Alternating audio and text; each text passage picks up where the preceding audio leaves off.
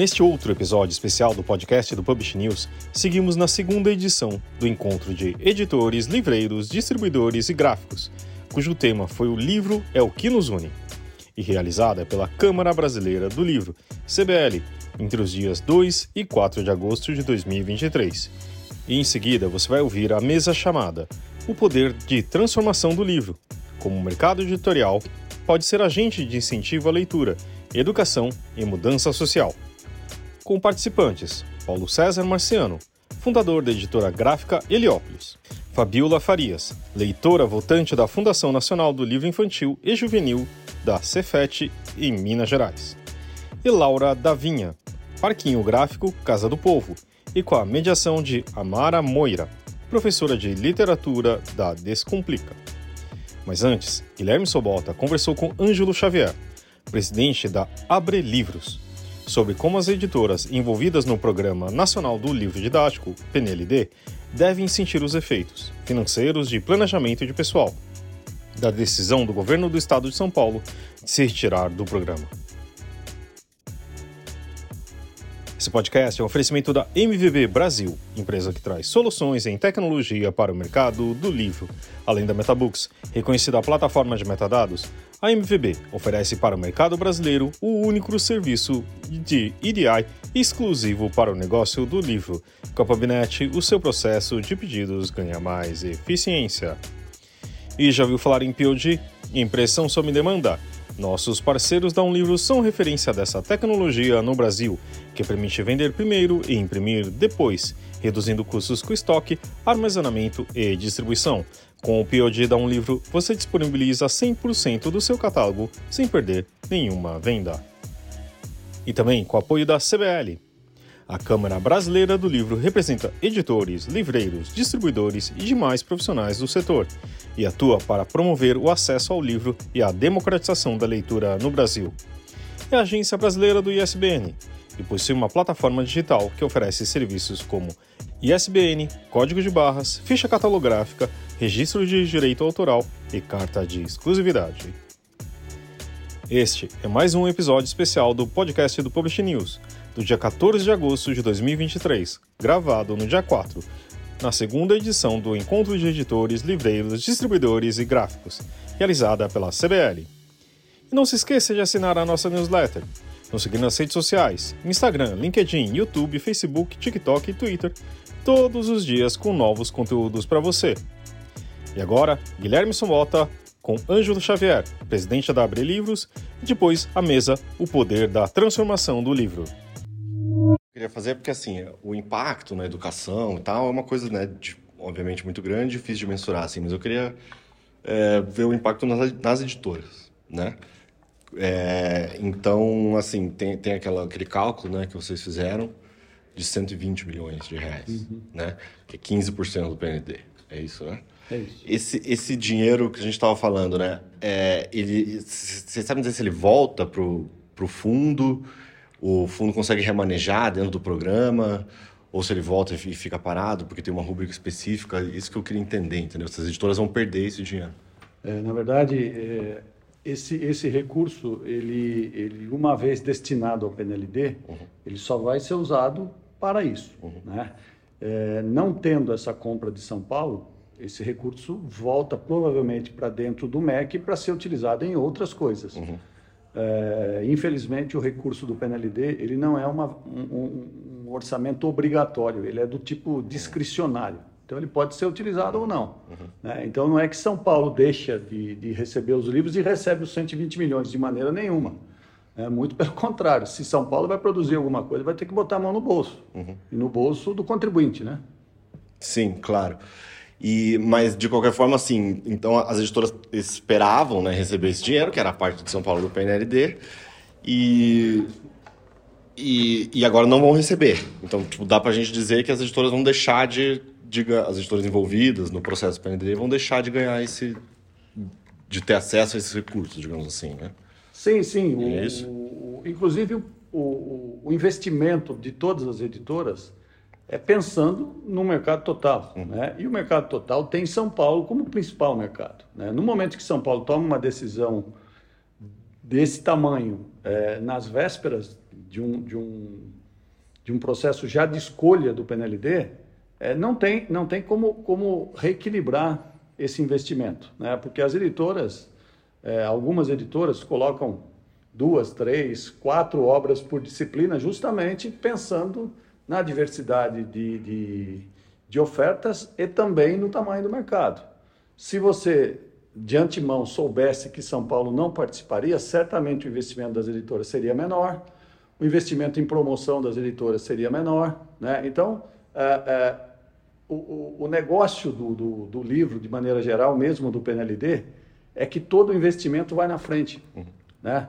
Então, o investimento em, em, novos livros, o investimento em, em é, recursos digitais, é, nos recursos de acessibilidade, que tomou muito é, do, do, trabalho dos editores nesse edital, tudo isso vai na frente. Né? E aí, na hora que as escolas vão escolher, a Secretaria de São Paulo dá esse cavalo de pau. Uhum. Então, reequilibrar isso, vamos ter que encaixar já na, na, na, nas perdas ali e ver uhum.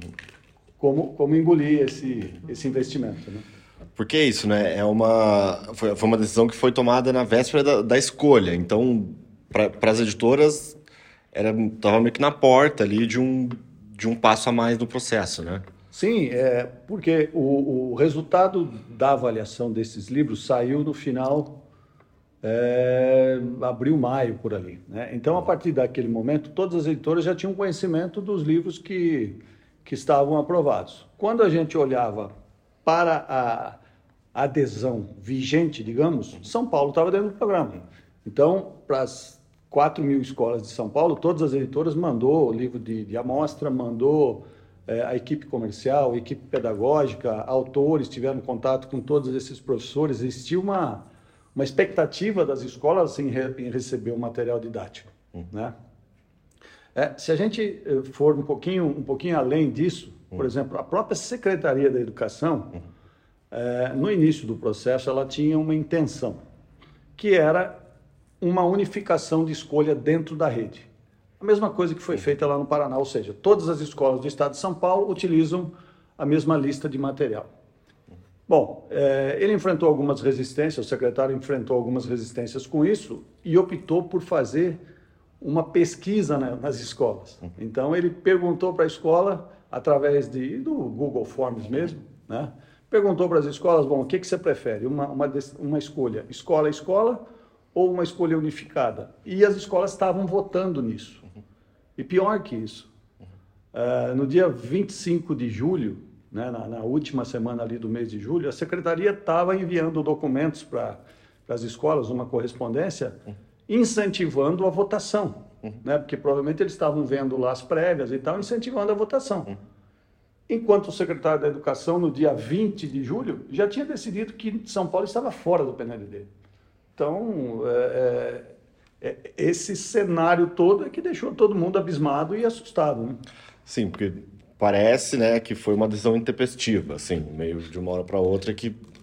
É, é, totalmente impensada, sem negociação nenhuma, uhum. né, dentro do gabinete, muito provavelmente dentro do gabinete dele, muito provavelmente porque a pesquisa das escolas não lhe era favorável, né? porque quem, quem, quem gera pesquisa no Google consegue ver a evolução dessa pesquisa no dia a dia. Então, provavelmente a pesquisa não era satisfatória a ele e ele deu uma canetada. Ou seja, a pesquisa e, apontava para escolhas para escolha escola. independente. Uhum, uhum. Porque ele já tinha feito recentemente isso, quando teve agora no, no mês de, de, de, junho a escolha do objeto 2 do PNLD 23, uhum. havia um objeto atrasado que foi escolhido. Uhum. Ele também rodou essa pesquisa. E, e, os, e as escolas disseram não. Uhum. E mantiveram a decisão escola a escola. E aí, no, no, no PNLD 24, no livro de sexta nona, ele falou: não, então, já que as escolas não estão apoiando esse movimento, eu vou dar uma canetada que isso eu posso. E, de fato, ele pode. Né? Isso aqui não tem nenhuma, é, nenhuma coisa irregular do ponto de vista da secretaria. A secretaria tem essa liberalidade. O problema é a forma né? e, e, e de que maneira vai ser substituído os livros. Né? Claro, tá. Então, antes da gente voltar para as editoras, é, porque é isso, né? Então, a secretaria tem a prerrogativa de aderir, a rede de ensino, né? Tem a prerrogativa de aderir ou não. É, tendo esse direito, assim, você acha que existe alguma possibilidade de questionamento jurídico no sentido de tentar reverter a decisão? Eu acho que tem, eu acho que tem. É, já existem algumas, alguns movimentos jurídicos é, sendo, sendo acionados, o Ministério Público já, já foi acionado, já, já tem notícias de que está é, em processo, não sei exatamente qual é o termo utilizado, se é uma investigação, um, não sei exatamente como funciona isso, mas o Ministério Público já está envolvido. Né? É, dentro da Assembleia Legislativa de São Paulo existem movimentos pesados também, é, acionando a Justiça, porque, é, mesmo sendo um, um, movimento legal, ele fere é, preceitos essenciais da, da, da função do professor e do próprio PNLD, né? que é a, a liberdade de, de ver com que material a escola vai trabalhar, que material o professor acha mais adequado para a disciplina dele, para o aluno dele. Então, tudo isso sai de cena e entra em cena uma canetada e um material didático que a gente não conhece. Os livros do PNLD, você sabe, todos passam pelo crivo de uma avaliação muito rigorosa.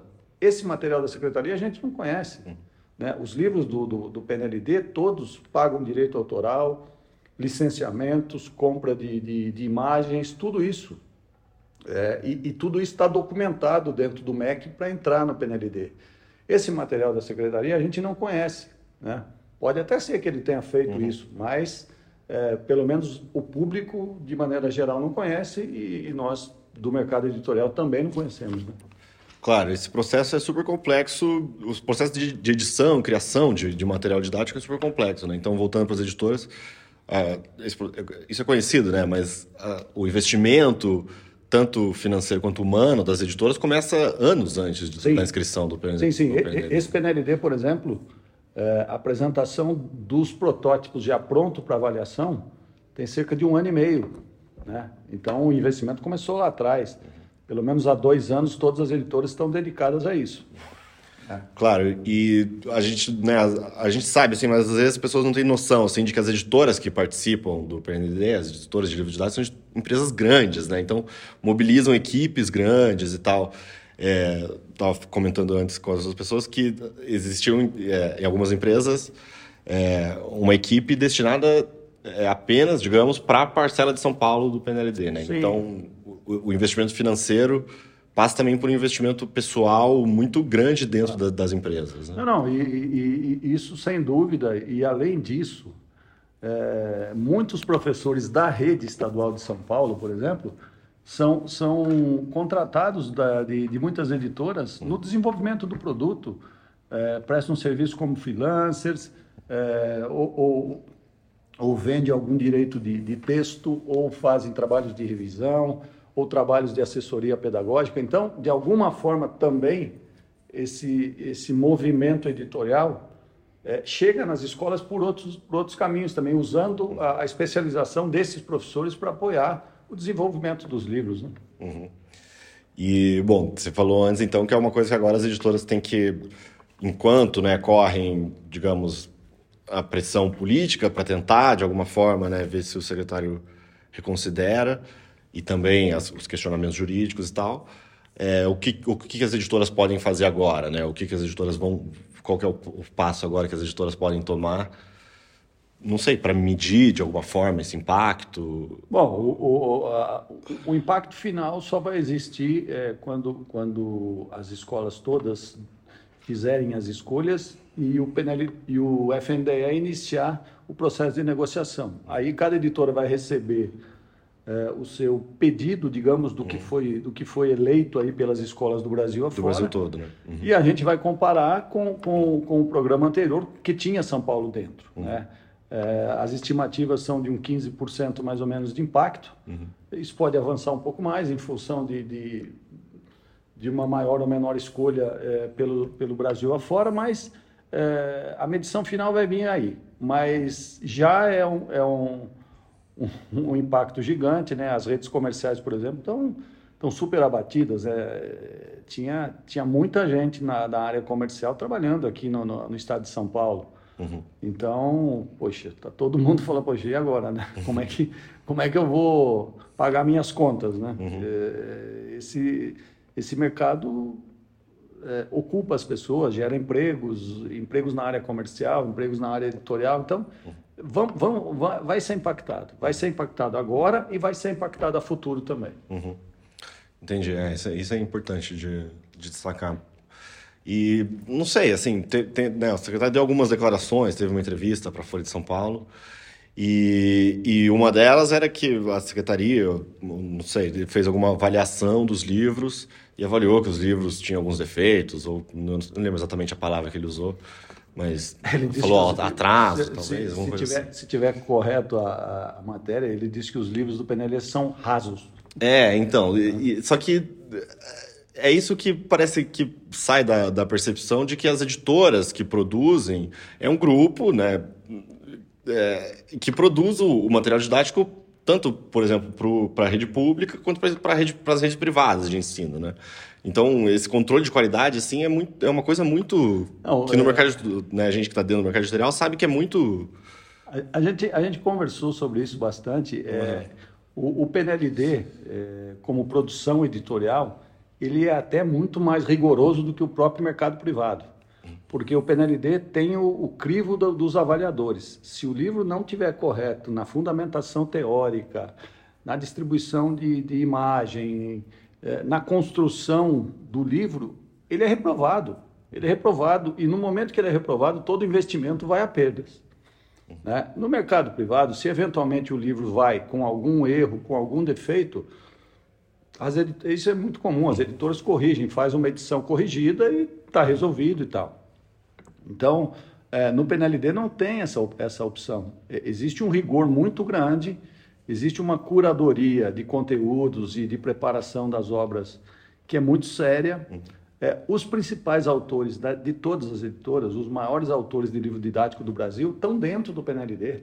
Não é que existe um, um, um, mercado privado diferente de um mercado de PNLD. São as mesmas obras e ainda com rigor maior por conta da avaliação e de tudo que se pede dentro de um edital. Uhum. Né? Por exemplo, a, a, BNCC, a Base Nacional Comum Curricular, é lei, é obrigatório. Uhum. Então, os livros todos do mercado do, do, do PNLD estão de acordo com a BNCC. Uhum.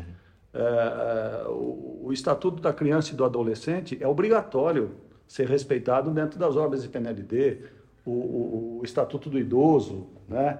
a, a diversidade é, de gêneros, tudo isso é cuidado no livro de PNLD e, e com muito detalhe. Então, é, assusta essa, essa visão do secretário de que os livros são rasos. Ele teve acesso a todos os livros, ele teve a paciência de olhar todos os livros? Tenho dúvida disso, né? Sim. né? Porque isso é um processo que está que tá no mercado há cerca de dois meses, né? Então, é, palavras o vento leva. É, eu, eu, acho que, o, que, o, que o secretário de Educação, depois desses, dessas entrevistas todas que ele deu, ele precisa, de alguma forma, prestar conta para o pro, pro, pro, pro, contribuinte paulista. paulista né? né? Uhum. Porque ele disse que, que vai equipar todas as escolas. Portanto, as escolas não estão equipadas. Uhum. Né? Isso custa um dinheiro que não é pequeno. Uhum. Né? É, os professores ficaram sabendo disso agora. Até então, os professores estavam na expectativa de que receberiam um livro. Né? Existem documentos que contradizem, uhum.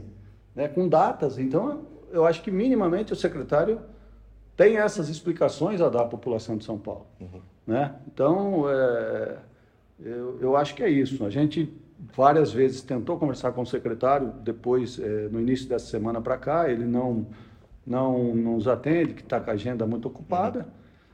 Mas é, a gente tem, tem, tem expectativas de que é, isso possa ser revertido. E, e mesmo tendo vencido o prazo, é, o MEC tem a maior boa vontade em trazer São Paulo de volta, porque São Paulo é, acaba sendo uma, uma vitrine importante para o próprio Ministério da Educação, para o material didático. Os professores convive com o PNLD desde que começaram a dar aula, esses que estão aí, né? Uhum. Porque o PNLD é um, é um, é um, é um programa de, de, mais de 80 anos, uhum. então não é um programa que surgiu agora e que vende qualquer livro, não. Então, eu acho que, que esse é o ponto. É, exato. Esse lance do prazo também era uma questão que, que eu fiquei na dúvida, porque ele começava agora, tá, já tá, começou, né? Está rolando a escolha, é isso? Não, não. É, foi publicado o guia uhum. com todas as obras aprovadas. Uhum. Né? São mais de 90 obras ah, tá. aprovadas tá. desse PNLD, são 91 obras. É, todas as disciplinas têm uma diversidade de obras que podem ser escolhidas pelas escolas, mas o MEC ainda não, não deu o, o tiro de largada, digamos, a data uhum. da escolha. A gente imagina que mais uns 10 dias no máximo, ele, uhum. ele inicia, porque ele sempre publica o guia antes para que as escolas comecem a olhar o guia, uhum. é, pesquisar os livros também pelo guia, e aí depois ele abre a escolha. Então a gente acha que a escolha pode acontecer aí daqui mais uma semana, 10 dias, e até o final de agosto aí, tá, aí sim encerra o prazo. Uhum. Né? Aí eu acho mais difícil voltar atrás. Uhum. Enquanto não começa a escolha, então digamos que, que, que ainda há esperança de que, que possa ser revertido isso.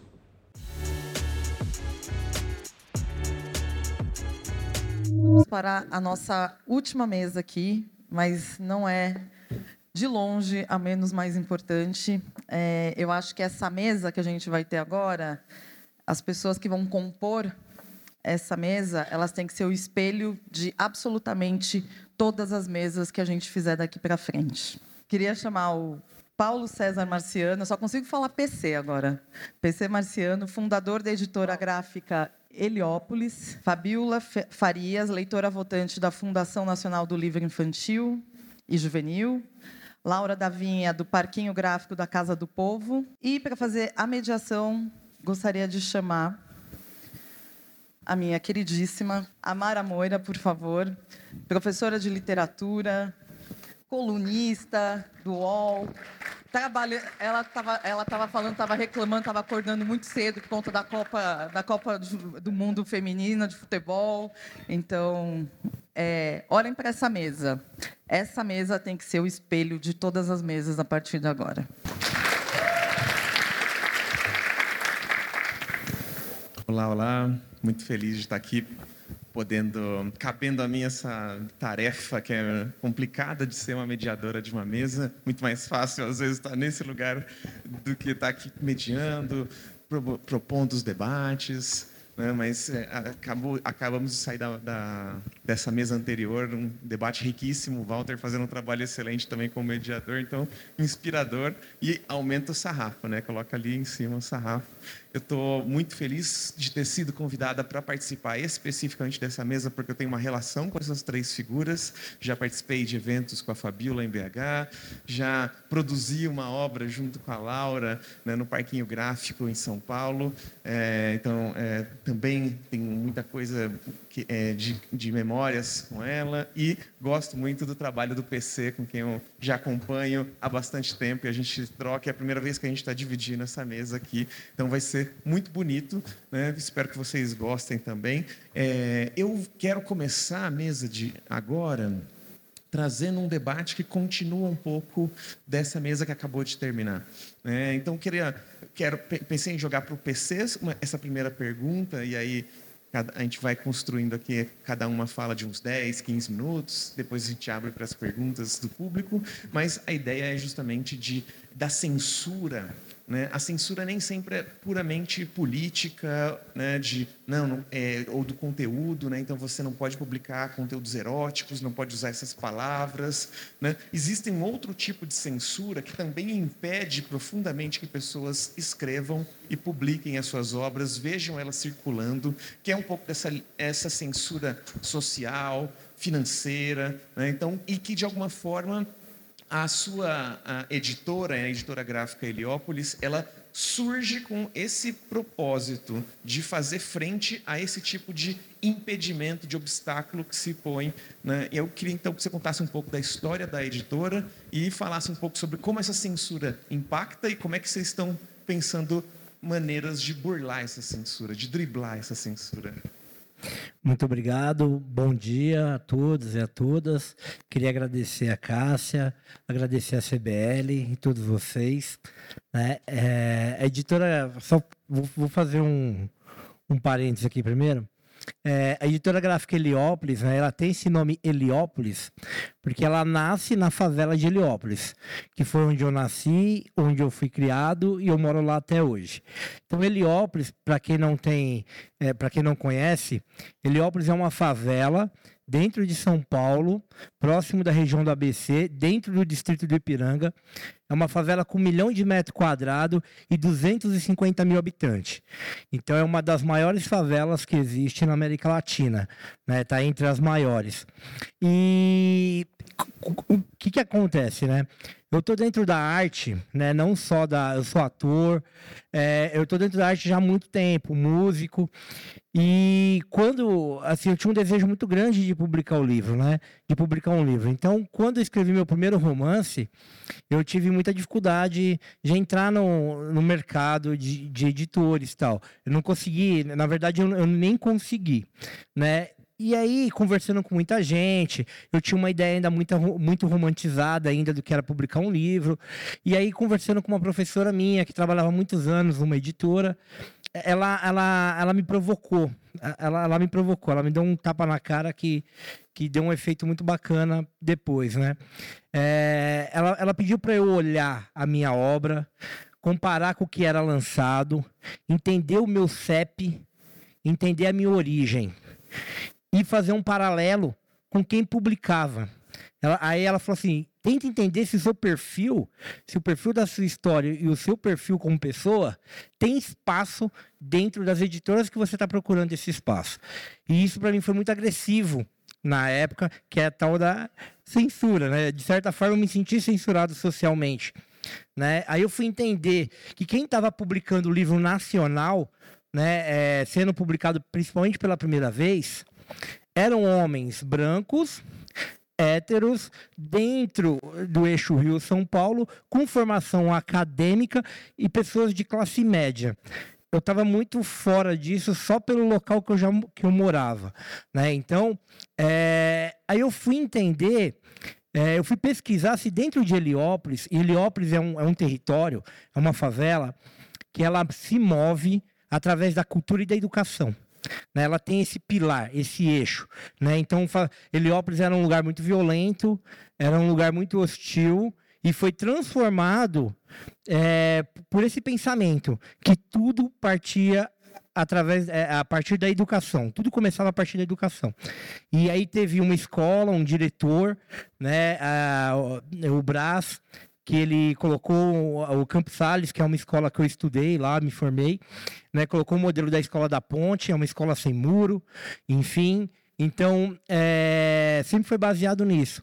Então, dentro, pensando um pouco nisso, é, Heliópolis é um território que, é, que, que tem muita fervência cultural. Então, a gente tem o Instituto Bacarelli lá dentro, que é música clássica para criançada, enfim. É, é um território maravilhoso para quem gosta de cultura e educação. E aí eu falei, mas espera aí, eu conheço quem canta, eu conheço quem toca, eu conheço quem, quem é ator, eu conheço todo mundo. Quem são os escritores? Esses eu não conhecia. Na verdade, eles estavam tudo escondidos. Né? Então, quando eu fui fazer um mapeamento, eu fui tentar entender.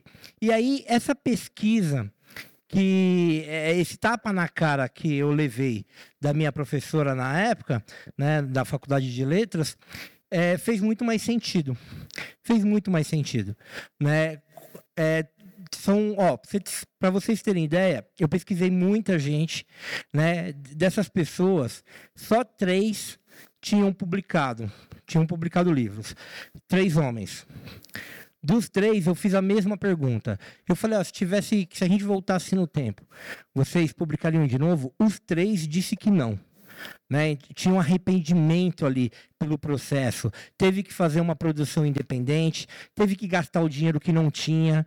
Um vendeu o carro, o outro pegou a rescisão do, do, emprego, o outro fez dívida no cartão de crédito, pegou emprestado dinheiro com Deus e o mundo. E então o sonho ele virava pesadelo, tinha esse transtorno. Por isso que a gente criou então a gente cria um, uma editora com um plano de negócio totalmente inverso do que se existe hoje no mercado. Então o plano de negócio ele favorece 100% o escritor e não a editora. Aí é lógico que a gente acaba dependendo de, de patrocinadores, de leis de fomento, enfim, a gente tem que ir atrás do recurso de uma outra forma. Então, mas a partir daí, tentando já resumir um pouquinho, a partir daí a gente publica morador em situação de rua, a gente publica pessoas trans, a gente publica o jovem, né? O jovem. É um poema depois. Por favor, por favor. Publicado pela editora do, do PC. A gente publica pessoas, é, por exemplo, jovens de 14 anos. A gente publicou um outro jovem que ele é super importante para a história do país, um jovem de 85 anos, seu Genésio de Arruda.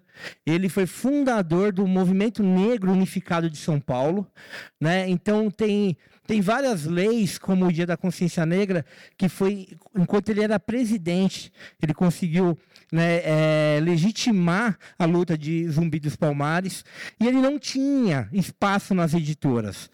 Né? Então ele até brinca comigo, ele fala que eu sou pai dele. Imagina, o pai, né? Um jovem de 83 anos. Ele fala que eu sou pai editorial dele. Então, é, é, muito importante. Então, são vários tipos. É, dentro da editora gráfica Heliópolis, a gente publicou 76 títulos. E eu tenho certeza, dentro desses 76 títulos, muito provavelmente nenhum estava no perfil que o mercado procura. Não, deixa eu aproveitar então e ler um poema publicaram, eles publicaram dois livros de travestis que são, é, curiosamente, são amigas minhas, então fui atrás. Eu tenho um levantamento de obras de autoria trans no Brasil e até um pouco antes da pandemia, a gente estava ali calculando uns 100 livros, mais de 100 livros já publicados só de autoria trans no Brasil. Quando veio a pandemia, a coisa explodiu com publicações virtuais, com e-books, né? E aí agora parei de contar porque a minha sanidade mental estava indo embora, e minhas finanças também, eu não estava conseguindo mais comprar todos esses livros. Então, mas esse daqui eu tenho. Então, um livro da Marcela Trava, Ritmo da Margem, e eu vou ler um poeminha para vocês em Bajubá. Vocês sabem o que é Bajubá? Todo mundo é fluente aqui? Caiu no Enem já, inclusive, era para todo mundo já estar tá sabendo, mas vocês não pegaram essa época na escola, né? então ainda não pegaram aulas de Bajubá. Bajubá é a língua das travestis, essa língua das ruas, que foi criada como um código de segurança, de proteção ao longo de tanto tempo, e que agora a gente está podendo, com a abertura da sociedade para que a gente ocupe outros espaços, a gente está podendo brincar com essa língua de outras maneiras, por exemplo, para fazer literatura. Então a gente tem uma linda quebrada fazendo músicas com Bajubá, e ela diz coisas lindas como de que adianta, né, cacê, mati Odara. Tomara que o rally rola seja muito mais que só entre sai vara. Então, de que adianta, né? Casemati Odara. É puro bajubá, não vou traduzir para vocês, vão ter que fazer a lição da casa e, e procurar as palavrinhas. E agora vou ler um texto todo em bajubá, bajubá, pajubá, a mesma coisa. Cada pessoa fala do jeito que aprendeu, né? porque é uma língua oral. Né?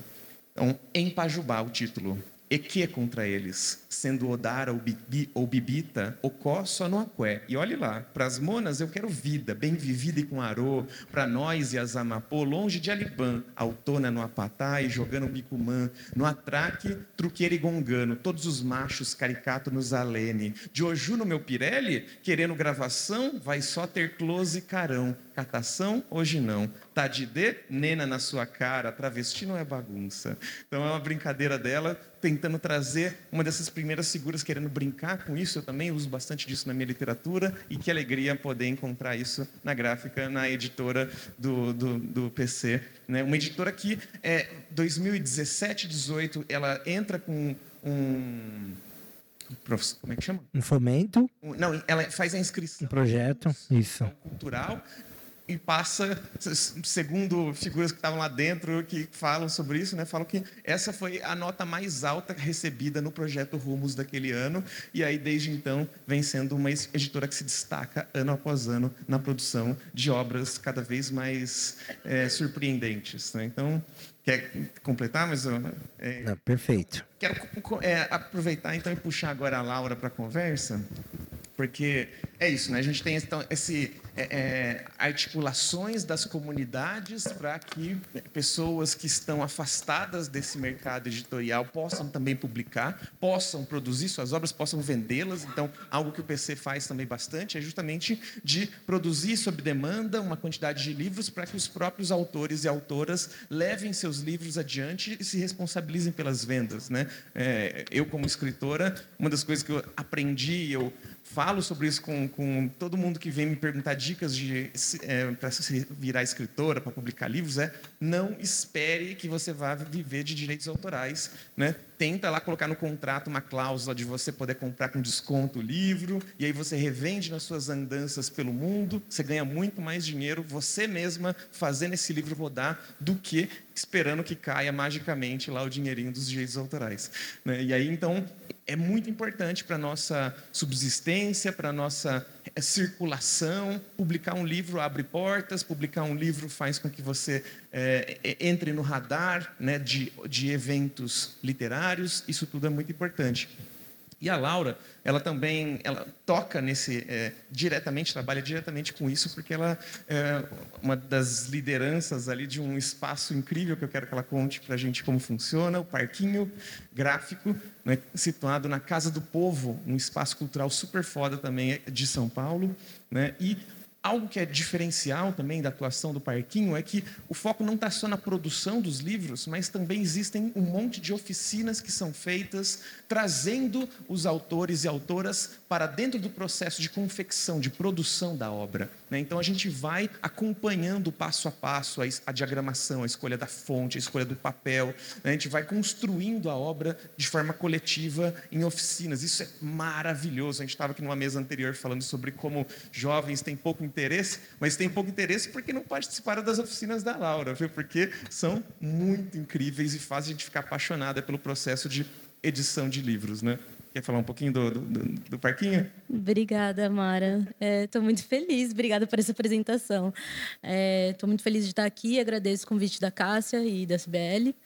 É, é, bom, eu não sou tão boa falando, por isso eu trouxe algumas imagens. Eu não sei se tem como colocar. Aí. É, trouxe algumas imagens do espaço que a gente tem, que fica dentro de um centro cultural no Bom Retiro, perto da Luz. É, é esse espaço aqui. Uh, a Casa do Povo é um centro cultural que foi, é, foi criado por pessoas da comunidade judaica é, que vieram da Segunda Guerra. Enfim, só para falar um pouco sobre esse lugar que a gente está dentro, né? Desse, a gente está no primeiro andar da Casa do Povo, que é um centro cultural que tem como viés olhar para a arte como uma ferramenta de transformação social, né? É, a gente faz livros. Eu cheguei na Casa do Povo em 2016 é, e já tinha uma editora de publicações independentes. Uh, eu queria puxar o fio a partir do que o PC falou também, né? Sobre o perfil que o mercado editorial procura. E eu acho que o que a gente está fazendo né, aqui é também é buscar outros mercados editoriais, assim, é criar outros mercados editoriais. E acho muito legal que vocês saibam que não existe o mercado editorial no singular, existe no plural. Porque acho que espaços onde circulam a literatura são mercados, são espaços de trocas. Uh, às vezes tem a troca com do livro material, às vezes tem outros tipos de trocas, mas a gente cria mercados também, além de criar os livros. É, então, aqui são imagens de quando a gente estava fazendo é, participando da Feira Tijuana, onde a gente faz os livros circulares. Então, a gente faz, dentro do parquinho, uh, eu tenho esse projeto que chama Publication Studio, que é um estúdio de publicação, onde a gente pensa o livro desde a edição, da conversa com o autor, até a produção do livro e a circulação. A gente pensa todos os processos do livro e a divulgação, enfim, tudo. Uh, a gente também é muito ligado a algumas. É, algumas comunidades, como as comunidades indígenas, algumas lutas. Então, a gente tenta estar sempre perto para poder é, dar voz, visibilizar algumas lutas que a gente acredita que são importantes. A gente tem uma série de equipamentos e é, recursos mesmo gráficos para impressão. Então, a gente tem tipos de madeira, tipos móveis, que vocês podem olhar ali. A gente também tem uma impressora duplicadora, Risograph, onde a gente faz muitos cartazes e cartazes que a gente faz de um dia para o outro para levar para manifestações.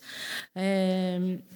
mimeógrafos. Mimeógrafo. É, é história também, né? Acho que ter espaços como esse, que de alguma forma vão contando um pouco da história da, das, da, da, da, própria produção de livros, isso é bonito, né? Porque na literatura, a geração mimeógrafo é um grande chamariz, assim, né? Do, da, da, da, molecada que gosta de literatura, né? É, a gente atende muito a demandas da comunidade local também. Então, isso foi durante a pandemia. A gente fez um zine pra, de colorir para as crianças que estavam sem poder ir para a escola. E tinha muita gente ali da comunidade boliviana que não, também não falava português. Então, também, também tinha pouco acesso à, à literatura específica.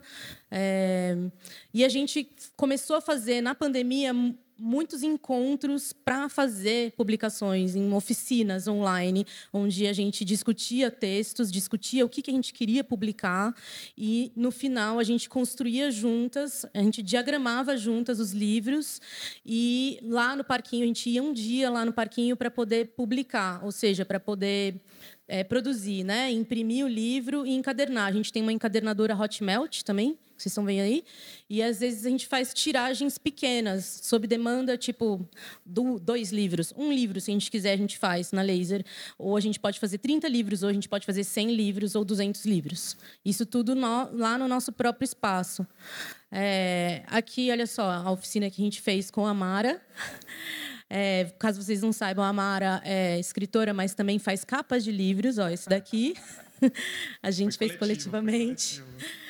É, então, todo o processo desse livro a gente fez coletivamente. Né? A primeira parte foi uma é, oficina de escrita criativa com a Mara, onde a gente olhou para os documentos.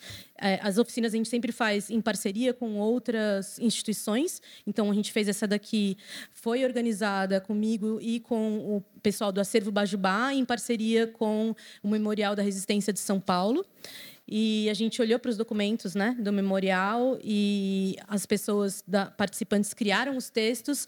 A gente escolheu né, como que ia ser diagramado, como que ia ser editado, como, qual era a ordem dos textos. Então, assim, para as pessoas autoras poderem se apropriar desse processo é algo muito potente e, e também acho que muito rico, assim, elas saberem todo, todo um, um, poder que fica na mão de um editor, né? A escolha né, dos títulos, a escolha da ordem, o que, que vai primeiro, vai ter pós-fácil, é, vai ter ter, para texto, não vai ter, vai ter texto de orelha, tudo isso são decisões editoriais né, de um editor que a gente começa a trabalhar coletivamente e a gente começa a ver o potencial que isso tem, né? Trabalhar junto com as pessoas autoras. É... Cadê? E a gente criou esse selo que chama selo agrupamentos para todas essas obras que a gente está fazendo a partir das oficinas e que também tem um viés de economia solidária, pois a gente abre, né, os PDFs ficam disponibilizados para todas as pessoas autoras poderem produzir e elas mesmas poderem fazer o próprio mercado editorial delas, né, elas mesmas poderem levar, circular na quebrada delas, onde, da onde elas são e tem pessoas do Brasil todo, né, é, fazendo essas oficinas com a gente. Então, aqui é um, um dia do lançamento do nosso selo editorial. E aqui a gente fazendo a circulação né, dos livros. E é muito potente. É, esse, a foto da esquerda foi de um dia de uma feira do Sesc Sorocaba, onde a gente levou. A gente faz livros, mas a gente faz muito também esses formatos de cartaz, texto em cartaz. E é muito lindo a gente. Aqui. É muito lindo a gente levar numa feira e eu poder estar tá ali sentada e ver a pessoa lendo e tipo cair lágrima do rosto da pessoa, sabe? É tipo muito potente. Isso é o que fomenta, é o que dá combustível para a gente continuar, né? Porque é muito difícil esses mercados paralelos que não têm o perfil do mercadão, né? Que não pode estar numa livraria porque a livraria cobra 40, 50, 60% sobre o preço do capa de um livro. Então, tipo, é, a gente acaba vivendo mesmo disso. É, mas tem muita coisa boa, tem muito autor bom. Também queria é, ressaltar isso, assim, que, tipo, para quem é editor aqui que está assistindo, irem nas feiras de publicações independentes, porque tem muito texto incrível e bom, e tem muito talento é, que é invisibilizado, porque sim, existe uma censura. Existe uma censura de pessoas que não, tão, não têm a sua voz visibilizada. E aí acho que esse é um trabalho que a gente tem feito, né? É, de trazer, de fazer circular e de criar esses, é, esses momentos de troca, esses mercados paralelos aí. É, essa é uma outra oficina que a gente fez de um livro de receitas sapatão. Aqui é o momento de produção, então ó, a gente imprime na nossa duplicadora Riso, depois a gente coleciona o livro, a gente fez uma tiragem de 300 exemplares desse livro, aí a gente colecionando todo o livro, depois grampeando um a um. E aqui é o dia do lançamento, que é onde a gente circula o livro. Então, a gente fez um lançamento com o Sarau, na Ribeira, que é um bar de sapatão no centro de São Paulo. É muito legal. E foi um lançamento muito sucesso, muito maravilhoso. A gente teve presença ilustre de poetas que a gente ama muito, como Maria Isabel Iório. E, e, é, e é isso, assim, acho que esse, esses momentos que a gente faz circular o livro é, são momentos que fazem com que também as pessoas autoras queiram é, continuar produzindo e continuar escrevendo. Isso também é, é, é muito importante. Uh, eu também coloco os, os nossos livros para circular numa, numa plataforma é, aberta, num site que chama lapubli.online. Então, todos os PDFs estão disponíveis lá também. A gente acredita que uma coisa não invia, inviabiliza a outra. Então, poder disponibilizar o PDF gratuitamente não inviabiliza que as pessoas queiram comprar o livro físico nas feiras que a gente vai. Isso só aumenta a circulação, pelo contrário. E acho que é muito importante. Acho que o que a gente faz é para ser quanto mais público, melhor. E eu também faço parte dessa rede de estúdios de publicações que tem no mundo inteiro. Uh, aqui no Sul, a gente só tem é, na, em Montevideo, vai abrir agora um em Buenos Aires também. Então, a gente pretende também fazer mais parcerias de traduções para o espanhol. É, e tem alguns livros que a gente já tem em três línguas. E, e, é, e é uma forma também de poder é, trocar, trocar estratégias de publicação de quem está publicando dessa forma no resto do mundo também. Então, a gente está sempre em contato com a galera de Glasgow, a galera de Vancouver, no Canadá, de Guelph, é, trocando ferramentas, trocando estratégias para entender como que a gente ganha o mercado, né? E como que a gente consegue furar a bolha também desses mercados que são é, paralelos, né? Marginais, que a gente fica né, um pouco mais à margem. Como que a gente consegue chegar mais nas outras pessoas. É, é isso. Esse é o, o, site, se vocês puderem, quiserem entrar e tiverem curiosidade. É, esse projeto chama Publication Studio, esse projeto de todos os estúdios de publicações pelo mundo. É, e é isso, agradeço e vou passar a palavra. Não, e é engraçado que é, é, eu acho que aquela caixa de zines vem desse projeto, né? Uhum é, é, recebe uma caixa de zines do mundo inteiro, dos formatos mais doidos, e está tudo disponibilizado lá. Não sei se está ainda, você tem que ficar circulando, como é que funciona aquilo? Aquele projeto específico ele circula e vai ganhando zines, né, de, do mundo inteiro. E aí é, é umas obras completamente inacreditáveis, assim, sabe, do mundo inteiro, várias línguas, vários formatos. Então é, é, algo muito interessante mesmo que a gente precisa começar a conhecer mais. Eu não fazia ideia da existência de tantos formatos. Assim, essa coisa da autopublicação, para mim, ela é muito central. Né? Eu quero, em algum momento, me desenvolver minhas habilidades nisso, assim, né? Porque eu, tá, eu gosto de publicar na editora, você manda lá o texto, aí vai ter uma cadeia de produção que às vezes eu nem sei qual é, mas é legal quando a gente se aproxima dessa cadeia, é, se é, de alguma forma está junto né, dessa produção, está escolhendo, está definindo. O quanto mais a gente conseguir desburocratizar disso também, só ser algo que ó, eu consegui fazer aqui no meu computador rapidinho, coloco print na minha máquina e saio para distribuir, saio para vender. Isso aí também é interessante como algumas estratégias para a gente ir contornando esses, esses impedimentos para a circulação, tanto de alguns autores quanto de alguns perfis de obras. Né?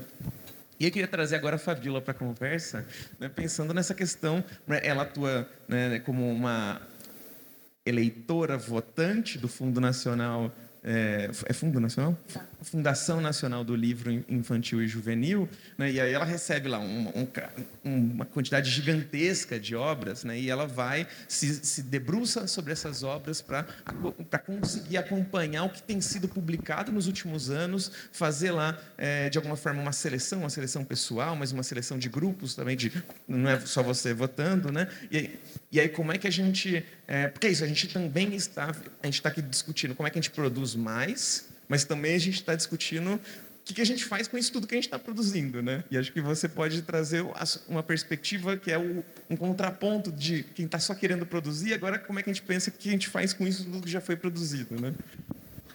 Bom, boa tarde. Obrigada pela paciência, pela disposição de vocês para estar aqui na hora do almoço, né? Já num horário alongado. Eu agradeço ao convite feito pela Cássia e a acolhida do nosso tema nesse evento. Eu tenho uma trajetória, como a Mara destacou, um pouco diferente né, da da Laura e da do PC. Eu sou uma professora que tive a sorte de, há quase 15 anos, ter sido convidada para participar como leitora votante da Fundação Nacional do Livro Infantil e Juvenil. E isso me deu um presente, né, que é tão importante para mim na minha formação é, profissional quanto uma experiência acadêmica que acaba que as coisas elas vão se interligando, elas vão se determinando mutuamente. Então eu sou uma pessoa que vem desse universo do livro para criança e para adolescente. E eu queria começar fazendo uma reflexão com vocês é, tomando, trazendo aqui um acontecimento que foi transformado em texto e que tem tudo a ver com esse grupo aqui, formado por editores, livreiros e profissionais desse, desse mercado. Em 1997, Emília Ferreiro é, que eu acho que todo mundo conhece, mas para quem não conhece, é uma grande pesquisadora da alfabetização, né? ela é uma figura central para quem trabalha com educação, para quem trabalha com a pedagogia. Emília Ferreira foi convidada para fazer a conferência de abertura de um grande congresso de editores no México. Três anos depois, ela recebeu o mesmo convite, dessa vez para falar no encerramento de um congresso de editores na Argentina. Nas duas ocasiões, ela trouxe, né, precisamos lembrar que estamos falando de duas décadas, de mais de duas décadas atrás, é, e que naquele momento nós vivíamos a emergência de, da, das novas tecnologias, dos computadores, da internet, e um desejo muito grande de que essas tecnologias estivessem presentes na escola, de que essas tecnologias estivessem mais presentes no mercado editorial. Então, nessa ocasião, ela fez essa uma reflexão que problematizava, não, não era uma demonização, não era uma recusa, mas era um convite à reflexão para que as pessoas, e aí as pessoas, os editores, né, que era este o contexto, pensassem é, como é que se daria essa relação num, num, num cenário que, para a grande maioria dos países em desenvolvimento, naquele momento chamados de países subdesenvolvidos, como é que nós lidaríamos com essa contradição de pensar novas tecnologias em países em que nós não tínhamos sequer uma alfabetização, uma política de alfabetização consolidada. Então, as nossas crianças e os nossos adolescentes liam muito mal, praticamente não escreviam, mas o nosso anseio era por máquinas, era por tecnologias. É, Vinte e poucos anos depois, nós nos encontramos na mesma situação. As nossas crianças e os nossos adolescentes, apesar de alguns avanços, continuam lendo mal, escrevendo nada, né, e participando de uma maneira, de forma cada vez mais precária disso que chamamos de cultura escrita. Né? Porque ler, participar da cultura escrita é muito diferente de ler e escrever. Né? Quem participa da cultura escrita entende os lugares de poder dessa cultura, compreende muito claramente quando o PC e a Laura colocam né, a interdição de determinadas pessoas, de determinados grupos sociais, é, na, na participação, numa participação mais protagonista nessa cultura. Né? O que eles estão chamando aí, motivados pela Amara, de censura, eu acho que eu chamaria de um projeto. É um projeto de sociedade né, que autoriza uns, interdita outros, e isso em gradações. Né? Autoriza, autorização e interdição são dois extremos, mas eu traria aqui, assim, o convite é para que nós pensemos isso como uma gradação. E aí eu queria trazer o tema dessa mesa, que tem como título o poder né, de transformação social do livro. Para quem trabalha com crianças e adolescentes e com a produção editorial destinada a este público, e eu gostei muito da fala do Marcelo, que eu já conhecia de livros, né, mas não conhecia pessoalmente ainda, para quem trabalha com este público, seja em escolas, seja em bibliotecas, em projetos culturais, sabe perfeitamente que o discurso, tanto da transformação social quanto da censura, ele é uma constante nós lidamos as crianças e os adolescentes e por desdobramento a escola e a biblioteca são objetos constantes de vigilância e de tutela, né? Então as crianças elas carregam o fardo pesadíssimo, injusto e cruel de transformar o mundo, né? Cabe às crianças essa transformação. Mas nós muitas vezes nos esquecemos de que as crianças nascem no mundo velho no mundo em funcionamento. As crianças que nascem lá em Elipa, né? lá em Heliópolis, assim como as crianças que nascem é, numa, numa favela em Belo Horizonte, no Rio de Janeiro, em qualquer lugar desse país, elas já nascem com as marcas objetivas e subjetivas desse lugar. Então, pensar transformação social associada ao livro e à educação é sim um caminho, é sim uma possibilidade, mas é só um caminho e uma possibilidade.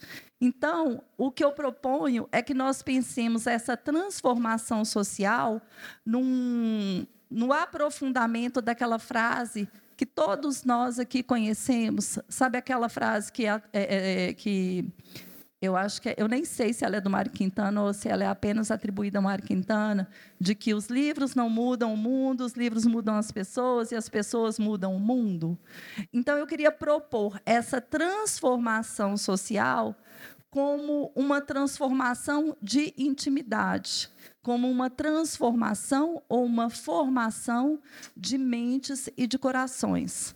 Porque nós sabemos, e nós que estamos na sala de aula, que atuamos com políticas públicas, é, muitos editores estão aí é, firmes, engajados e comprometidos né, com a, a, ampliação da circulação de livros, especialmente para grupos que comumente não têm acesso a este objeto de cultura, e aí é impossível não fazer um parêntese que eu imagino que já deve ter sido feito aqui algumas vezes, né, nesse encontro, dessa decisão lamentável do governo de São Paulo de tirar o livro impresso é, das, das, salas de aulas é, de todo o Estado, sem perceber. Eu até acho que percebe, eu volto na ideia de projeto, sabe? Isso não é uma causa, não é uma coisa gerada por um desconhecimento, é um projeto de sociedade mesmo.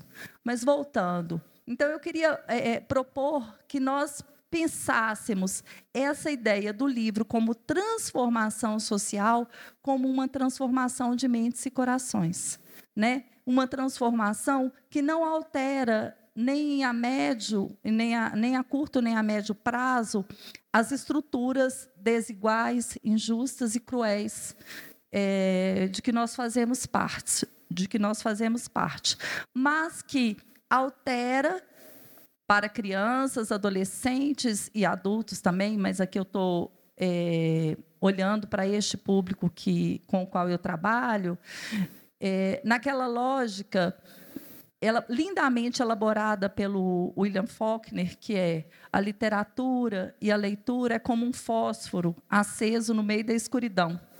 Não ilumina nada, mas mostra o tamanho da escuridão que existe. Então, pensar a, o livro, a leitura e a literatura é, nessa perspectiva de transformação, é, eu acho que a, o mais responsável que, que nós podemos fazer é trazer nessa perspectiva de formação. E aí, eu me pergunto e pergunto a vocês: o que, nessa perspectiva, considerando deixando um pouco de lado as nossas utopias e os nossos discursos muito é, arrojados, né, e às vezes um tanto ingênuos, eu pergunto a vocês o que é que pode um livro na mão de uma criança, na mão de um adolescente, é, numa sala de aula, numa biblioteca ou no quarto antes de dormir?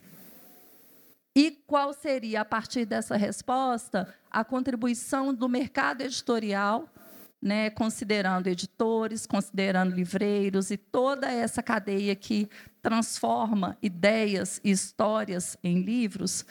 Qual, qual seria a contribuição desse setor para essa transformação social? para essa transformação íntima, para essa transformação que é formativa. Formativa no sentido de contribuir para que cada um de nós compreenda quem nós somos, como nós vivemos e de que relações nós participamos. Eu penso que a resposta a isso está muito vinculada é, à mesa anterior. Talvez devêssemos ter feito, Cássia, uma grande roda em relação de temas que são muito afins, né? E eu penso que a contribuição do mercado editorial é, claro, essa que é de compromisso coletivo, mas que mas também sobrevivência financeira e econômica de um setor, né, para que os livros continuem sendo feitos, eles precisam ser comprados. Então acho que tem que ter uma pressão aí do setor junto aos governos, né, para reverter é, decisões perversas, é, truculentas, violentas e ignorantes como essa que foi tomada aqui em São Paulo nesse momento. Mas nós também podemos encontrar fissuras, encontrar brechas nesse grande rochedo. E quais são essas fissuras, quais são essas brechas? Precisamos ampliar a diversidade de autorias. Né? Então, precisamos ter, sim, é, autoras mulheres, autores homens, negros, indígenas, pessoas trans, pessoas é, LGBT, pessoas é, periféricas. Precisamos ter uma gama maior de autorias e de vozes nesse grande acervo que vocês juntos né, constroem quando escolhem este ou aquele livro para ser publicados. Ao trazer essas autorias, vocês trazem histórias muitas vezes invisibilizadas e muitas vezes interditadas, muitas vezes censuradas por um projeto de sociedade. Então precisamos falar sim, contar sim a história da criança que acha que tem um monstro debaixo da cama e que chora com medo, né, e chama os pais no meio da noite. Precisamos sim ter o reconto de histórias da nossa tradição popular e, claro, ter as grandes obras da literatura infantil e juvenil traduzidas para o português, né, para que elas circulem entre as nossas crianças mas precisamos ter outras histórias. Né? Precisamos ter as histórias das crianças que fazem parte de uma família homoafetiva. Precisamos ter a história das crianças em situação de muitas privações. Precisamos ter as histórias das crianças refugiadas, das crianças nômades, das crianças em situação de rua. Em, é, há uma diversidade. O mundo é grande, o mundo é complexo, o mundo é contraditório e isso precisa estar presente né, com as devidas vozes e com é, condições de produção e de circulação. O mercado, hoje alguém falou aqui mais cedo que eu já não me lembro o nome da pessoa, mas foi em uma das mesas que as edições independentes elas serviam para a gente fazer livros e distribuir para os amigos. Eu entendo que era uma fala pensando tecnicamente, né? Não, não tinha uma, uma intenção ruim nisso, mas não. As edições independentes elas cumprem um papel muito importante no mercado editorial desse país, porque são as edições independentes, na grande maioria das vezes, as pequeniníssimas editoras que trazem essas vozes que o PC traz, que trazem essas autorias que a Laura traz lá no Parquinho Gráfico, que possibilitou que hoje a Amara tenha um, um, livro publicado por uma editora de porte maior, né?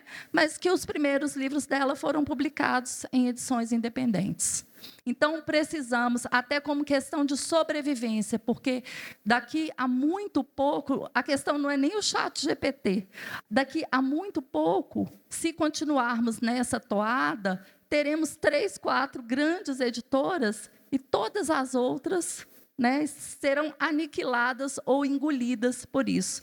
Então, fortalecer um mercado que parece a alguns, a alguns que não conhecem esse mercado, pouco potente, é um caminho para fortalecer toda a cadeia do livro.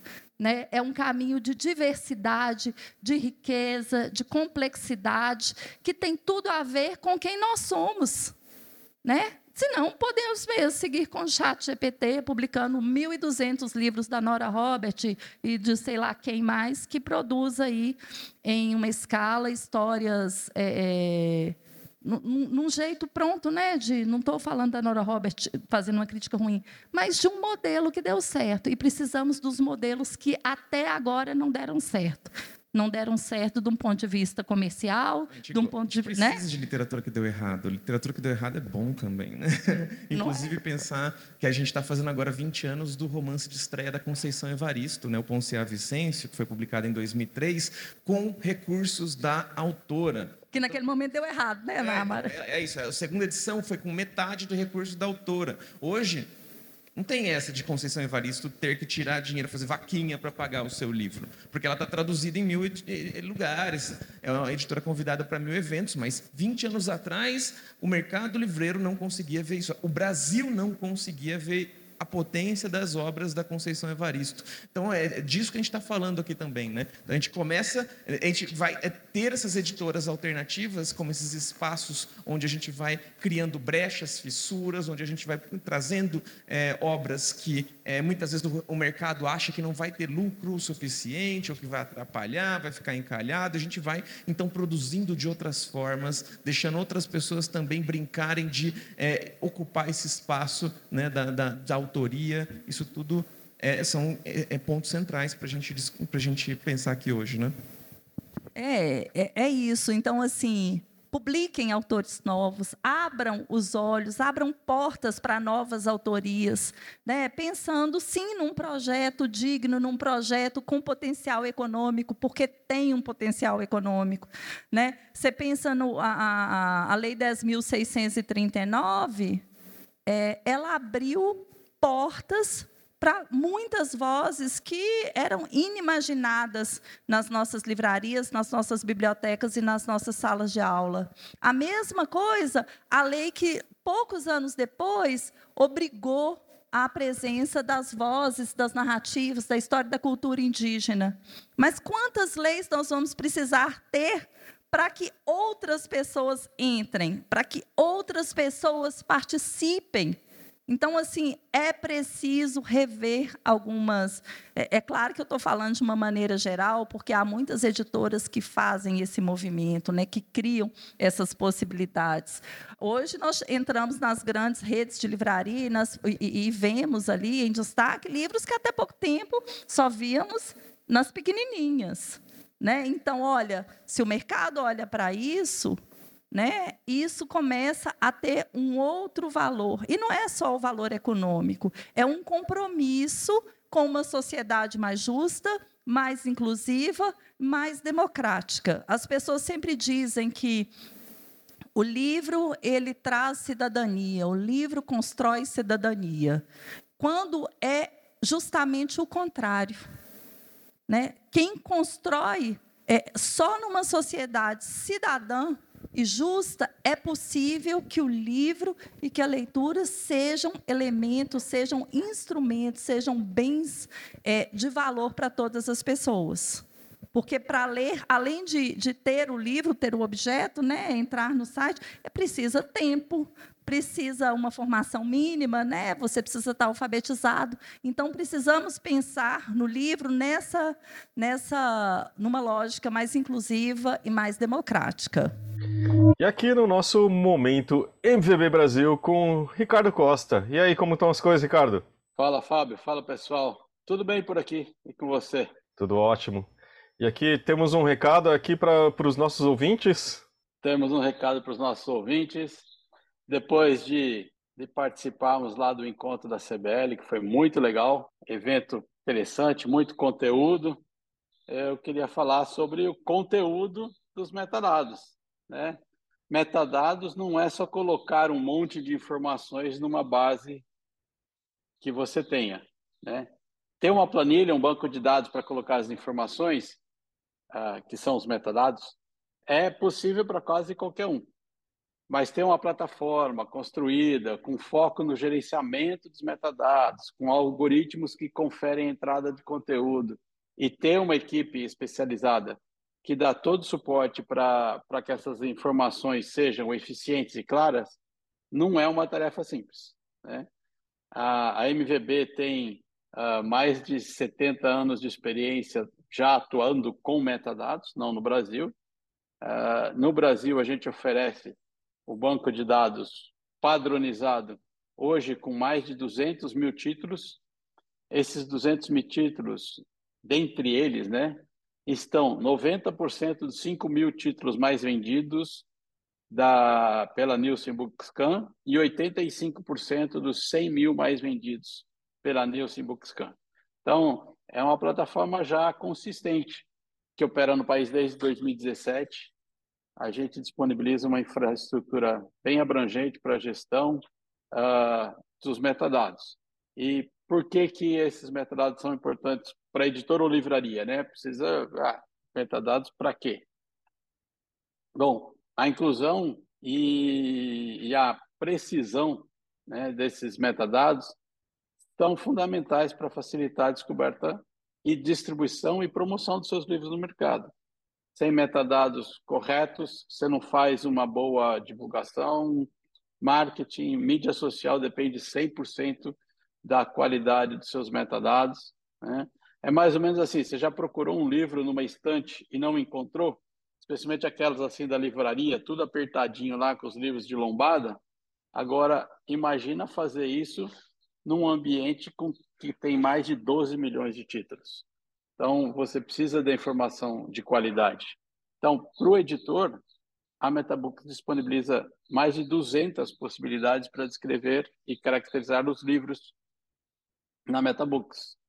É, apesar de apenas 18 campos serem obrigatórios, serem de preenchimento obrigatório, a MVB permite que o editor agregue diversas informações para o seu título. A gente costuma falar para que seu título seja colocado na prateleira certa. Esse é o nosso, essa é a nossa meta, né?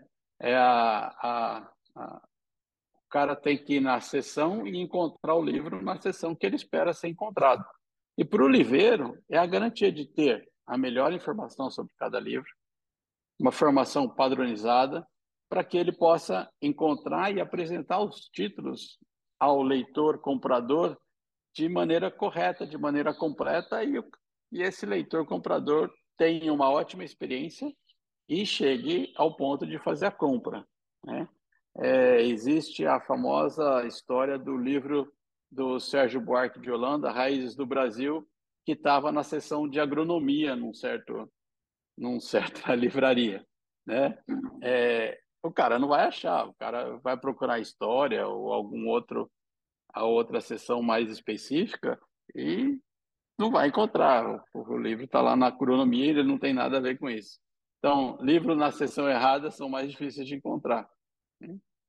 É, e além disso, a gente tem a gente trabalha com os padrões internacionais, ONIX, classificação para justamente para ajudar nessa questão de fazer o livro chegar na sessão certa.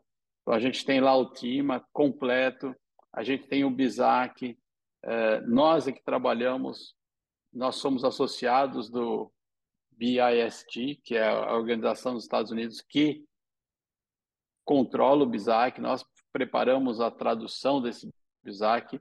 Para você poder usar o BISAC, você tem que ser associado a, a, a esse grupo. Né?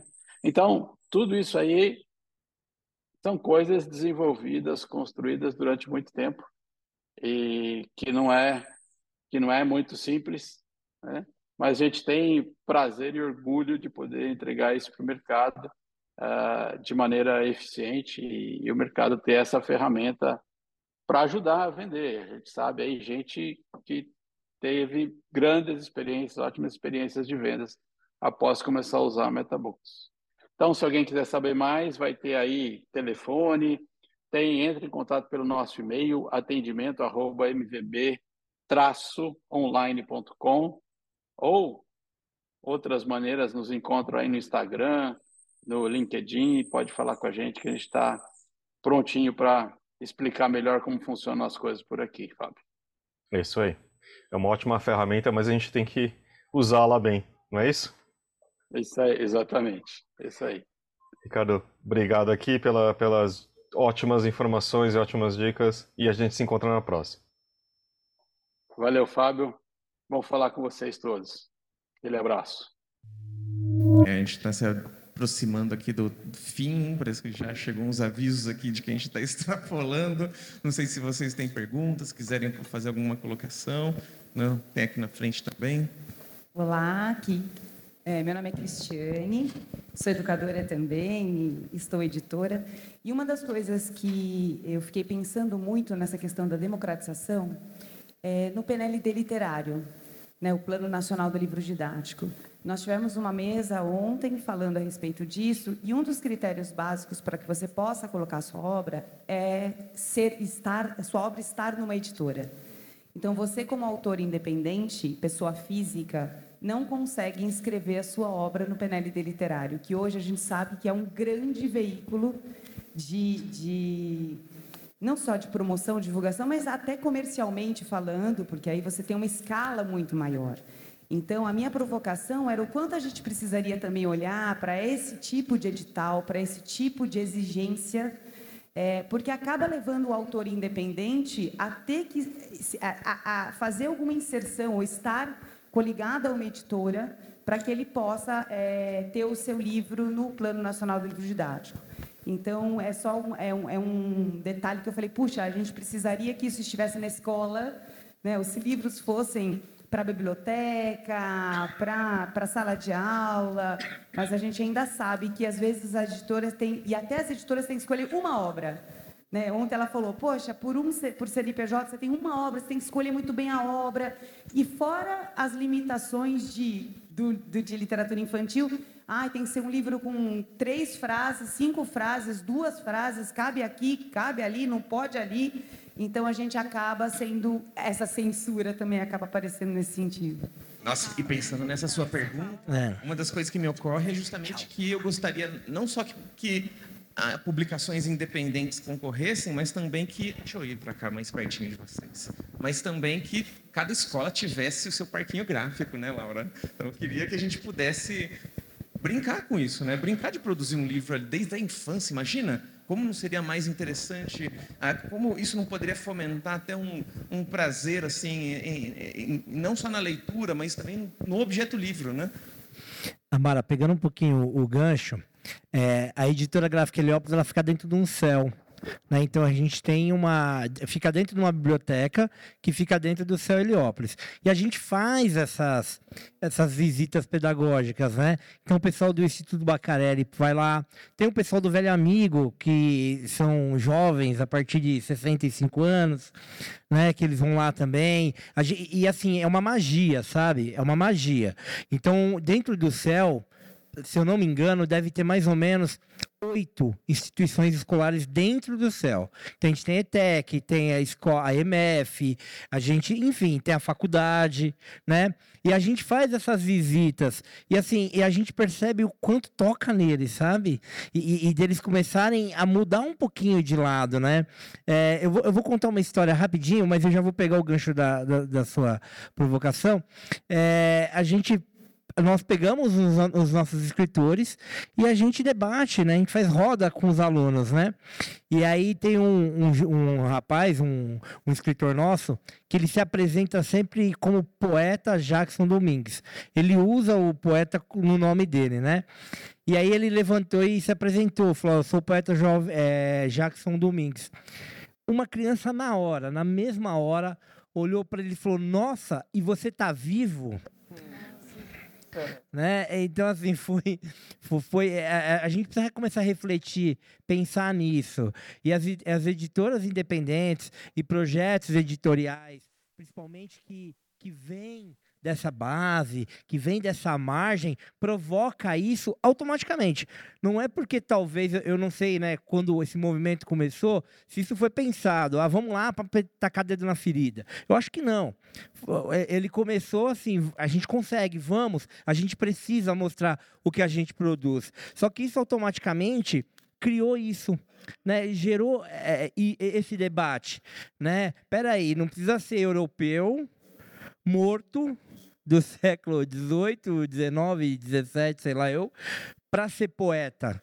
Né? A contemporaneidade está aí, a gente é contemporâneo, está aí. Então, eu acho, eu acho que assim, que como a Mara, como né, a colega falou, é, editora independente ela, ela, ela tem esse equilíbrio, ela gera esse equilíbrio, sabe? Ela presta esse serviço para a literatura brasileira. E sobre a PL, todos os editais, tudo que vem do governo, dentro das letrinhas fonte 8, que a gente mal consegue ler, ele já tem essas censuras. Ele já seleciona quem vai participar ou não, já pela linguagem. Né? Eu, quando comecei a ler o edital, né, quando eu comecei, quando eu entrei nisso, em 2009, que eu comecei a ler as leis de fomento, eu não tenho vergonha nenhuma de falar. Eu chorava. Chorava, me sentia burro, porque eu não entendi o que estava escrito. Então eu tive que encontrar pessoas que eu não conhecia, que teve a bondade, que eu tive a boa sorte de encontrar essas pessoas para me ensinar a ler um edital e explicar cada termo. Hoje tem melhorado um pouco essa linguagem, mas ainda a gente está muito aquém para quem está nas periferias começando esse processo. É, acho que é o projeto de sociedade que a Fabiola estava falando aqui, justamente. Acho que PNLD, acho que isso tem a ver com isso esse projeto. O que, que a gente quer para essa sociedade, né? Oi, boa tarde. Meu nome é Fabiana. Eu sou escritora, autora independente. E confesso que escutar vocês fez meu coração ficar super quentinho. Eu lancei meu primeiro livro ano passado na Bienal. E desde que eu lancei o livro, ele já vem dentro de um projeto social. Então, meu livro ele vem dentro de um saquinho de veludo que é costurado por mulheres de duas comunidades em São Paulo. E a minha orientadora na época falou: se você for colocar veludo no seu livro, nenhuma editora vai querer. Então eu falei: então eu não quero nenhuma editora. E já vendi mais de mil livros nos últimos seis meses. E eu tenho feito um processo totalmente contrário, né? Porque eu penso, o meu livro ele fala sobre a importância da gente falar sobre depressão, sobre sentimentos e desse superpoder feminino. É um livro voltado para mulheres. E ele fala com todas as mulheres de todas as classes sociais. E eu entendendo isso, eu falei: a, minha, a mulher que eu quero ajudar, que eu quero levar essa literatura, ela não vai entrar dentro de uma livraria, até porque o meu livro, nesse momento, não está dentro de uma livraria, em breve estará. Mas o que eu percebo e o que eu fiz foi ir atrás dessa mulher então, eu faço palestras voluntárias dentro de comunidades, dentro de escolas públicas, e isso tem me gerado um reconhecimento, me gerado uma venda. E, e aí eu venho de encontro com o que a gente conversou aqui nesses dias sobre o livro online e o livro físico. Eu sou formada em marketing de moda, trabalhei no têxtil por 15 anos. O editorial é muito novo para mim, por isso que eu estou aqui nesse evento como autora, entendendo como funciona. E o que eu percebi foi que eu, eu trouxe a minha experiência para o mercado editorial, eu batalho, faço tudo sozinha, mas eu trouxe um livro sensorial. Então, a pessoa que lê o meu livro no Kindle, ela fala, eu não quero mais ler no online, eu quero ler no físico. E ela entende que o meu livro ele vem com cheiro de pitanga, que ele tem o tecido e tem uma conexão com a história, né? Então, eu falei, eu vou explorar isso na, no mercado editorial, na literatura. Acredito que estou fazendo certo, porque tem um reconhecimento, todo mundo quer o segundo livro. Então, assim, na verdade, o que eu quero é agradecer e entender que existe um PC, não conhecia, né? E porque acredito que tem muita coisa para ser desenvolvida e levar a literatura para dentro da comunidade é algo grandioso. Eu escutei uma pessoa falando, eu li o seu livro, eu peguei emprestado da costureira que fez o livrinho, o, o saquinho, e ele me ajudou a passar por um processo de luto. E eu não sou alfabetizada 100%, então eu consegui ler porque é uma escrita fluida, uma escrita fácil. E eu tenho um projeto, até participei de uma mesa de audiobook, porque o meu próximo passo é transformar o livro no audiobook para pessoas que têm essa dificuldade de leitura. Né? Então, é levar a leitura... Não, não só a dificuldade, né? O audiobook, às vezes a gente pensa só como acessibilidade, mas é, é divertido também ouvir um livro, né? Então, seja, é um, é um espaço de criatividade também, né? Exato. Então, assim, é levar para a pessoa que não sabe ler, para a pessoa que tem deficiência visual. Então, é expandir a literatura, né? Então, quero agradecer porque vocês falaram coisas assim, eu me senti que eu não estou sozinha. Né? Por mais que eu esteja trabalhando sozinha ali no meu processo, tudo que eu faço é recurso próprio. E até eu falo, bom, pelo menos até agora ele se pagou, mas a partir de agora é cada vez levar a literatura para mais pessoas e fazer isso mais rentável. Então, obrigada, de verdade. Obrigada. Obrigada. Tinha uma fala aqui também? E, e parabéns, né? Porque vender mil livros em seis meses, né? Não, não é para qualquer um, né? Parabéns pelo seu trabalho, viu? 1.300 best-seller. Parabéns, viu? A ideia é essa mesmo, a gente tem que começar a fazer circular. Existe mercado, né? A Cidinha da Silva, uma grande amiga, ela conseguiu também vender uma quantidade gigantesca de obras fora desse mercado mais tradicional de venda de livros, assim, sabe? Indo em feiras também, né? Hum. É, boa tarde, né? A gente já está estourando o tempo, mas eu gostaria também de fazer uma provocação para um outro lado. É, meu nome é Cláudia, sou da editora Alecrim. A gente vem de Teresópolis, região serrana do estado do Rio de Janeiro. E lá a gente atua nessa área social do livro. Né? Sou professora, dou aula para o ensino médio, dou aula para a comunidade, mas lá a gente atua mais na região rural. Né? Essa alface que a gente come na salada, essa rúcula, né? essas frutas, a maior parte vem de lá, do cinturão verde. E para além né, da dificuldade que a gente tem, que a gente já tem em nas comunidades acessarem a literatura, a gente também tem esse olhar para a região rural. O filho do agricultor nunca vê um livro. O único contato que o filho do agricultor tem com o livro é quando ele tem que ir para a escola, porque é obrigado. Porque se dependesse do pai, da mãe, ele não ia estudar. E hoje a gente tem é, nessa região rural poucas ações que levam a literatura para essas crianças também. Então, é, fica a provocação. O que nós, editoras, gráficas, comunidades, né, a comunidade editorial, pode fazer também para que a gente dê acesso? Porque se a gente não formar novos leitores todos os dias, muito em breve ninguém vai vender livro, porque não vai ter quem consuma, não vai ter mais interesse. Se a gente não muito fomentar. apocalíptico isso. Mas é real. É real porque eu lido com isso dentro da sala de aula. Eu dou aula para o curso noturno. Eu dou aula para educação de jovens e adultos e dou aula para ensino médio. E a percepção que eu tenho em 30 anos de sala de aula é que cada vez menos os adolescentes pegam livro para ler. Cada vez menos. É, isso tem a ver com o que a gente valoriza como sociedade, né? O que a gente está valorizando, né? Então, acho que assim.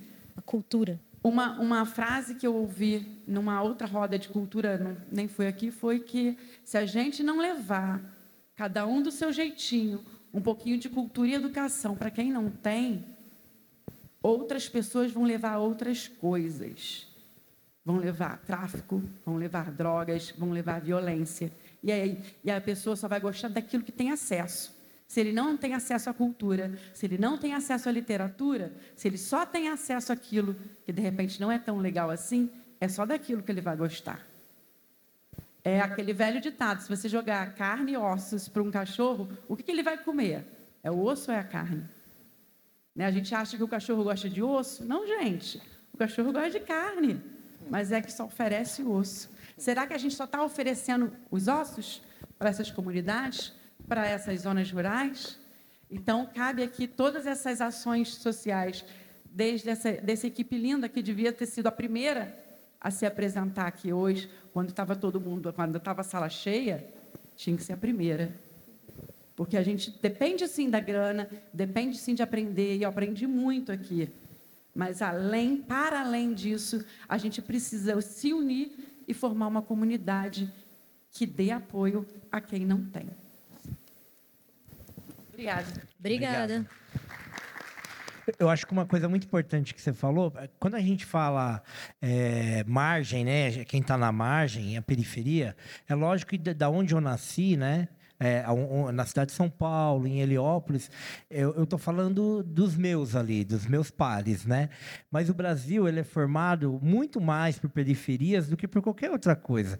Né? Então a gente tem que pensar sim na zona rural, a gente tem que pensar nas comunidades ribeirinhas, nas comunidades que estão no sertão. Então, assim, a gente precisa pensar muito nisso, porque o Brasil não é só metrópole, né? não é só as grandes cidades, não. Né? É muito além disso e a gente tem que colocar toda a população. No, é, quando a gente for pensar em literatura, tem que colocar a mesma panela.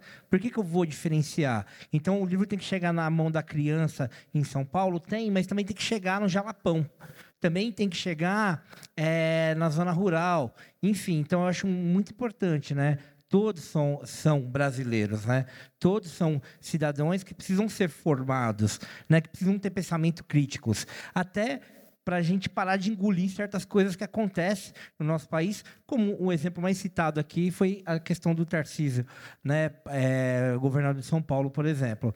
E pensando até nisso, quando ele digitaliza essa questão, eu tenho certeza do que eu estou falando agora, porque isso aconteceu na pandemia os alunos, é, os estudantes, da onde eu moro, não vai ter acesso, porque lá internet não pega. É muita laje uma em cima da outra, a gente não tem sinal direito. Isso porque a gente está bem próximo do centro, mas a questão é estrutural, a questão é geográfica, né, da formação das casas.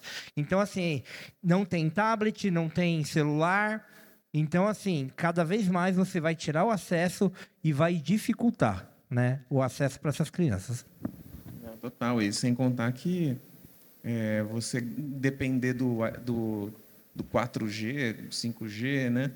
Ninguém, nem todo mundo, especialmente numa comunidade é, não vai ter um puta de um plano que permite é, é, internet limitada. Então, muitas vezes a internet é só o WhatsApp. Então, a gente está vendo também as, as, operadoras de telefonia limitando o acesso de internet ao WhatsApp. Né? Então, vai, vai ficando mais complexa ainda essa equação. Né? Mas, bom, chegando a hora do nosso fim, do nosso almoço também, que é o começo de outras grandes coisas. Eu agradeço demais a presença desses bravos e bravas que ficaram aqui até o final. Muito obrigada. Muito obrigada, obrigada, pela mesa linda que a gente teve aqui, pela essa companhia incrível. Cássia, agora é com você, mulher.